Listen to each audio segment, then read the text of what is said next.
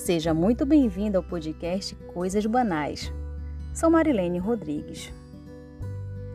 Ao longo da existência, escutamos que a única certeza que temos na vida é a morte. E eu sinto medo danado dela. Quando adoeço, inevitavelmente penso nela e desejo ter uma boa morte. Devem estar se perguntando, amigos ouvintes, o que seria uma boa morte? Pois bem, para mim, seria simplesmente fechar os olhos para dormir e não mais acordar. E como hábito é descansar durante o sono da noite, imagino que seja mais conveniente a boa morte chegar depois de um longo dia. É por pensar assim que, quando estou doente, durmo bastante durante o dia para ficar acordada durante a noite. E assim, quem sabe, a morte me vendo, de olhos bem abertinhos, desista de me levar naquele momento.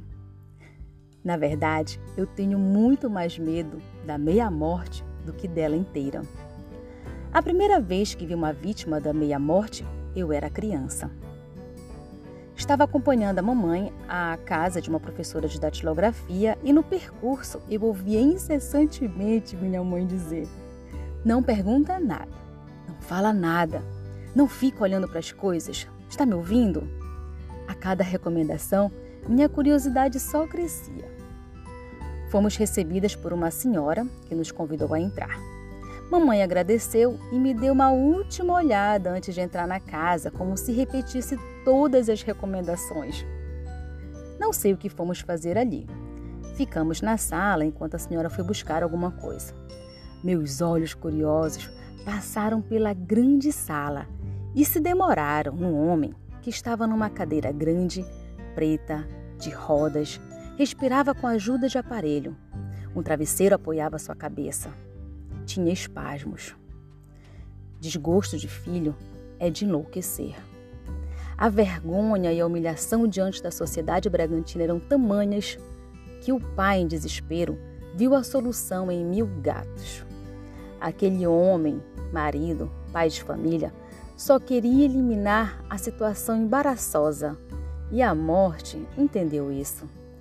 Não se sentiria mais impotente, não sofreria mais vergonha e a meia-morte tornou-se sua companheira por longos anos.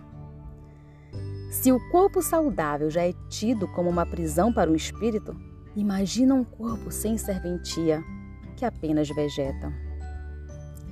Soube das outras vítimas da minha morte pela TV, rádio, internet, pessoas que tentaram se matar e apenas morreram pela metade. Quando me via diante de uma situação que considerava difícil de ser resolvida, via a morte como uma solução.